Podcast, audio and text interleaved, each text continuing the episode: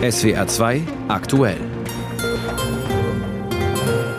Mit Pascal Lechler und diesen Themen. Die Kritik an den Bauernprotesten hält an.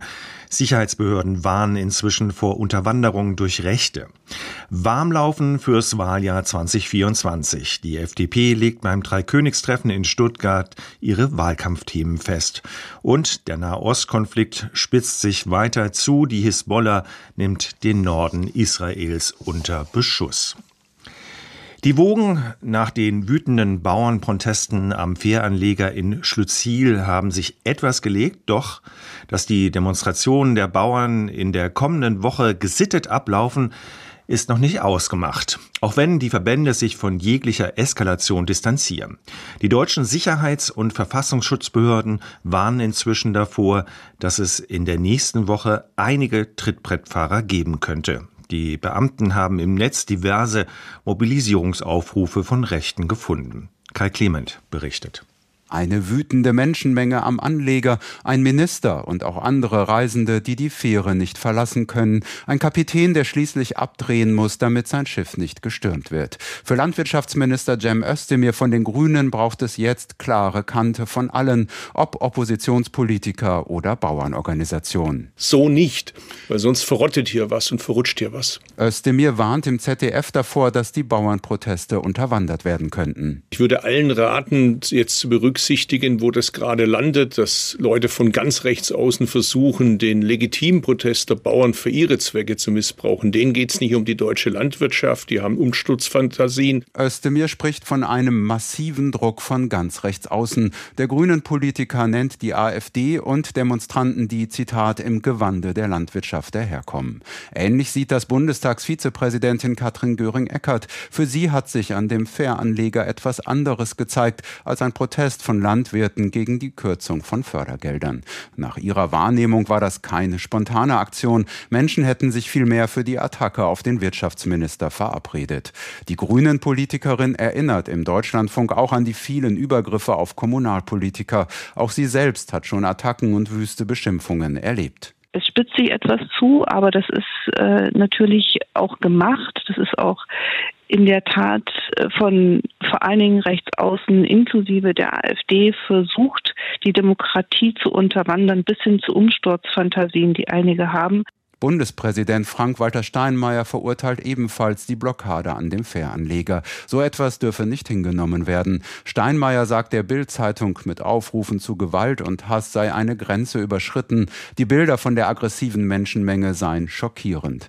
Landwirtschaftsminister Özdemir weist Spekulationen zurück. Man könne den jüngsten Kompromiss womöglich noch einmal abändern. Nach den Bauernprotesten hatte die Regierung einen Teil der Sparmaßnahmen wieder einkassiert. Forst- und Land Landwirtschaftsmaschinen sollen nun doch von der Kfz-Steuer ausgenommen bleiben. Zudem sollen die Subventionen für Agrardiesel nicht sofort fallen, sondern über mehrere Jahre zurückgefahren werden. Wir haben jetzt einen Kompromiss gefunden. Das ist ein guter Kompromiss, ein fairer Kompromiss. Wir verteilen die Belastungen gleichmäßig überall in der Gesellschaft. Die Ampelregierung will all das nun im schriftlichen Umlaufverfahren beschließen. Das hat Regierungssprecher Steffen Hebestreit angekündigt. Details zur Gegenfinanzierung ließ er allerdings offen. Der Deutsche Bauernverband distanziert sich ausdrücklich von den Übergriffen am Fähranleger, will aber an der am Montag beginnenden Protestwoche festhalten. Viele Bundesländer rechnen wegen Sternfahrten und Autobahnblockaden mit erheblichen Verkehrseinschränkungen. Die Bauernproteste in der nächsten Woche könnten unterwandert werden. Informationen waren das von Kai Clement aus unserem Hauptstadtstudio. Wenn irgendetwas Tradition hat, dann wohl das Dreikönigstreffen der FDP in Stuttgart. Seit mehr als 140 Jahren starten die Liberalen am 6. Januar im Südwesten politisch in das neue Jahr. 1866 hatte sich ein Vorläufer der FDP, nämlich die Württembergische Volkspartei, in Stuttgart zur ersten Dreikönigsparade getroffen. Heute sind es die Ur, Ur, Ur, Ur, Urenkel. Naja, hoffentlich habe ich jetzt genügend Ur dazugefügt. Ort des Geschehens ist das Opernhaus Und nur einen Steinwurf entfernt ist jetzt meine Kollegin Astrid Maisoll, nämlich in unserem Landtagsstudio. Astrid, das Dreikönigstreffen ist der erste Parteitag nach diesem berühmten Mitgliedervotum. Da hatten sich ja 52 Prozent der FDP-Mitglieder, die abgestimmt hatten, für einen Verbleib in der Ampel ausgesprochen. Das war ziemlich knapp. Wie ist jetzt die Stimmung heute? Eher Katerstimmung oder doch Aufbruch? Die Stimmung ist ganz eindeutig beim Aufbruch. Das ist auch traditionell so beim Dreikönigstag. Da putzt man sich raus, setzt sich in diesen pompösen Saal in der Stuttgarter Oper und ähm, alle Appelle gehen in Richtung Zukunft. Zum Beispiel der Generalsekretär Bijan Sarai, der hat eben davon gesprochen, wir müssen dieses Land wieder zukunftsfähig machen, beispielsweise bei den Themen Digitalisierung, künstliche Intelligenz. Es dürfe kein Krisenjahr werden dieses Jahr 2024 und Wohlstand war auch da für ihn wieder ein ein ganz großes, wichtiges Thema. Dieser Wohlstand, den müssten wir selbst erwirtschaften. Und das Problem, das liege eher nicht bei den Einnahmen des Staates, sondern bei den Ausgaben. Da müsse man eben ganz genau hinschauen, wo das Geld tatsächlich auch hingeht.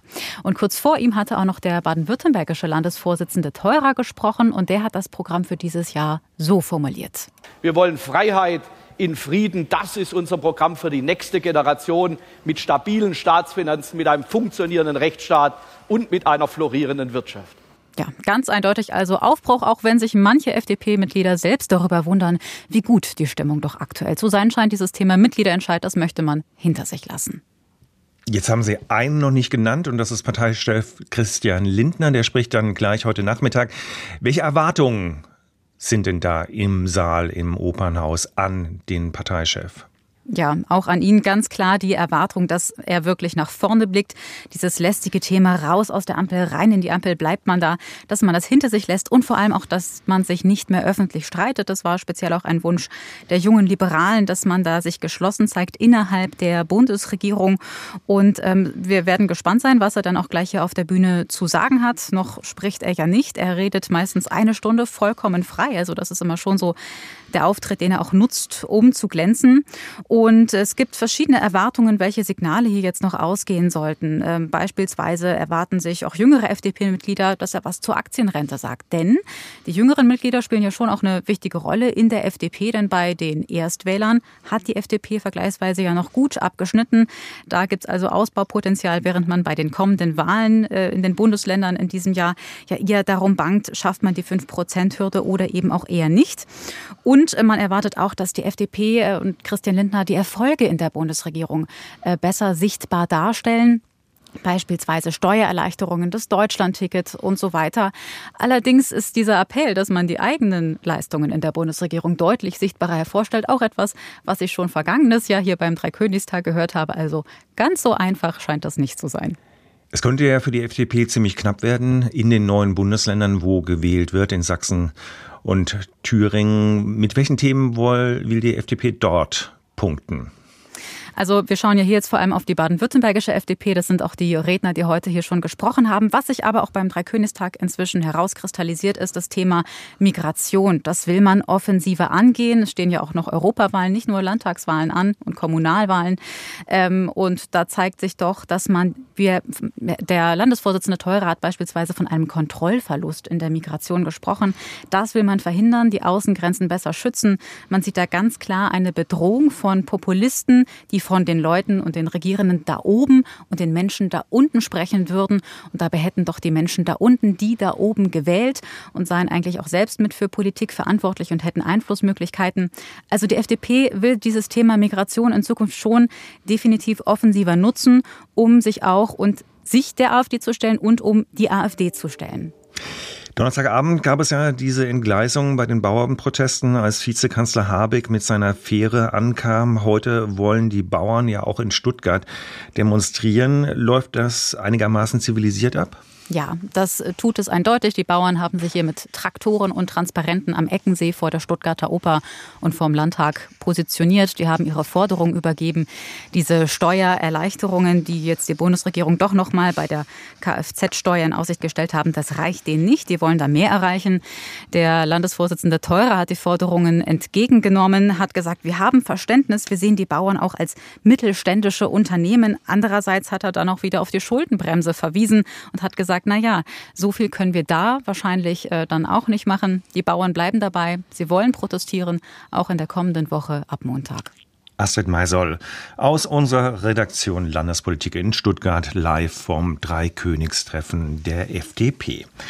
Von der FDP zur CSU, genauer gesagt zur CSU-Landesgruppe im Bundestag. Die kann mit dem Treffen in Kloster Sion nicht auf eine 140-jährige Tradition zurückblicken. In Sion findet die Winterklausur der Christsozialen erst seit 2017 statt. Vorher war man ja 40 Jahre in Wildbad Kreuth.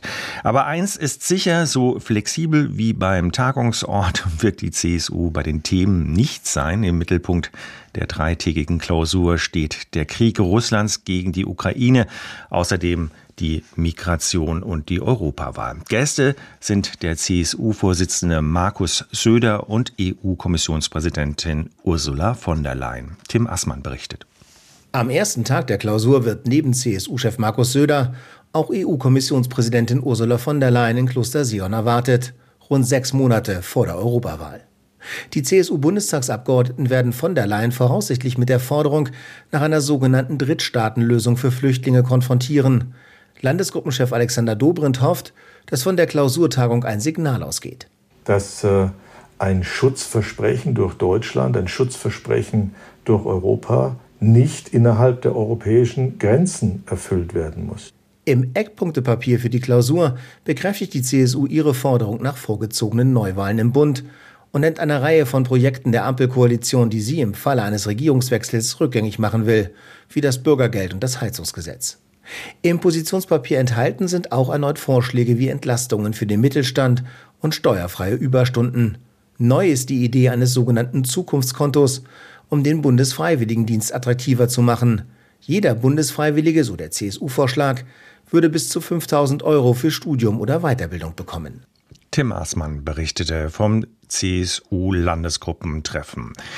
Fast genau auf den Tag vor drei Monaten hat Israel den Krieg gegen die Hamas begonnen.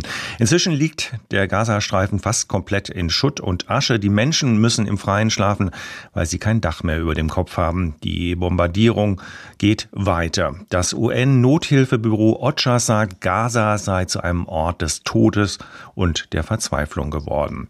Und Sie haben es in den Nachrichten gehört, nach der Tötung eines hochrangigen Hamas-Führers in Beirut hat die Hisbollah ihre Angriffe aus dem Libanon auf Israel verstärkt. Julio Segador berichtet. Erst gestern hatte Hisbollah-Chef Hassan Nasrallah in seiner Rede deutlich gemacht, die Tötung des Hamas-Funktionärs Saleh al-Aruri in Beirut werde nicht ohne Reaktion und Strafe bleiben. Am Morgen dann folgte diese Reaktion. Mehr als 40 Raketen wurden von Hisbollah-Stellungen nach Israel abgefeuert. Raketenalarm in zahlreichen Städten im Norden Israels. Schon jetzt sind mehr als 70.000 Israelis aus ihren Dörfern und Städten entlang der Grenze zum Libanon und Syrien evakuiert worden. Auch Kiryat Shmona gleicht einer Geisterstadt. Ofir Yeheskeli, der stellvertretende Bürgermeister, bezeichnet die Situation als unhaltbar. Die Hisbollah hat in diesem Moment, so mein Gefühl, die Oberhand, weil die Stadt evakuiert wurde. Wir müssen diese Situation unbedingt ändern. Die Tatsache, dass wir hier die Bewohner evakuiert haben, ist für die Hisbollah ein Erfolg. Das darf so nicht weitergehen.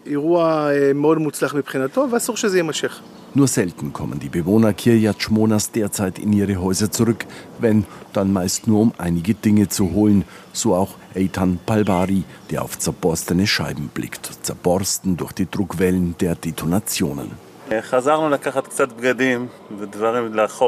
Wir kamen zurück, um Kleidung und Sachen für den Winter zu holen. Man sieht, dass hier viele Raketen eingeschlagen haben. Seit dem 7. Oktober werden wir hier ununterbrochen bombardiert. Das gesamte Gebiet wurde sehr stark beschossen. Wir alle haben unsere Häuser, unsere Geschäfte verlassen. Die ganze Stadt ist verlassen. Nur einige verängstigte Menschen kommen schnell hierher, um ein paar Dinge mitzunehmen. Und dann geht es wieder schnell weg. Die Hisbollah will mit dem Beschuss erst aufhören, wenn Israel seine Militäroffensive im Gazastreifen beendet, was nicht zu erwarten ist. Die Nacht über und am Morgen gab es wieder heftige Kämpfe, fast im gesamten Gazastreifen. Aus Doha in Katar meldete sich in einer Videobotschaft Hamas-Führer Ismail Haniyeh zu Wort. Er sprach direkt verschiedene arabische Länder an, in denen in den nächsten Tagen US-Außenminister Anthony Blinken im Rahmen seiner Nahost-Krisendiplomatie erwartet wird. Wir hoffen, dass die verantwortlichen Brüder in den arabischen und islamischen Ländern, die mit dem US-Außenminister zusammentreffen, der amerikanischen Regierung klarmachen, dass die Zukunft und Stabilität unserer Region eng mit unserer palästinensischen Sache verbunden sind. Unterdessen ist die humanitäre Lage im Gazastreifen weiter katastrophal. UN-Nothilfekoordinator Martin Griffith erklärte, ein Großteil des Gazastreifens liege in Trümmern und sei mittlerweile unbewohnbar geworden. Dramatische Worte auch vom UN-Kinderhilfswerk UNICEF. Kämpfe, Unterernährung und mangelnde gesundheitliche Versorgung hätten einen tödlichen Kreislauf geschaffen, der im Gazastreifen mehr als 1,1 Millionen Kinder bedrohe. Informationen waren das von Julio Segador aus Tel Aviv. Der 6. Januar 2021. Ein wild gewordener Mob stürmt das Kapitol in Washington. Das ehrwürdige Parlamentsgebäude in der US-Hauptstadt wurde besetzt. Enttäuschte Trump-Anhänger wollten Bidens Wahlsieg nicht anerkennen. Sie randalierten, attackierten Polizisten und versetzten die Abgeordneten in Todesangst. Biden nahm den Jahrestag gestern zum Anlass für eine scharfe Attacke auf den mutmaßlichen Anstifter des Sturms aufs Kapitol, sein Herausforderer Trump. Let's be clear about the 2020 election. Trump exhausted every legal avenue available to Lassen Sie es mich klar und deutlich sagen. Trump sträubte sich, die Macht zu übergeben. Aber die Wahrheit ist, dass ich die Wahl gewonnen hatte und er ein Verlierer war. So US-Präsident Biden gestern. Die Wahrnehmung des Schicksalstages hat sich über die drei Jahre hinweg verschoben zugunsten Trumps. Und der will ja bekanntlich wieder Präsident werden. Sebastian Hesse kommentiert. Wie konnte das passieren? Heute vor drei Jahren war das Entsetzen über den rasenden Mob, der gewaltsam in das ehrwürdige Parlamentsgebäude eindrang, um Joe Bidens Wahlsieg zu blockieren und Donald Trump im Amt zu halten, parteiübergreifend groß. Entsetzen über den Galgen, den die Randalierer vor dem Kapitol errichtet hatten und dazu hängt Mike Pence skandierten.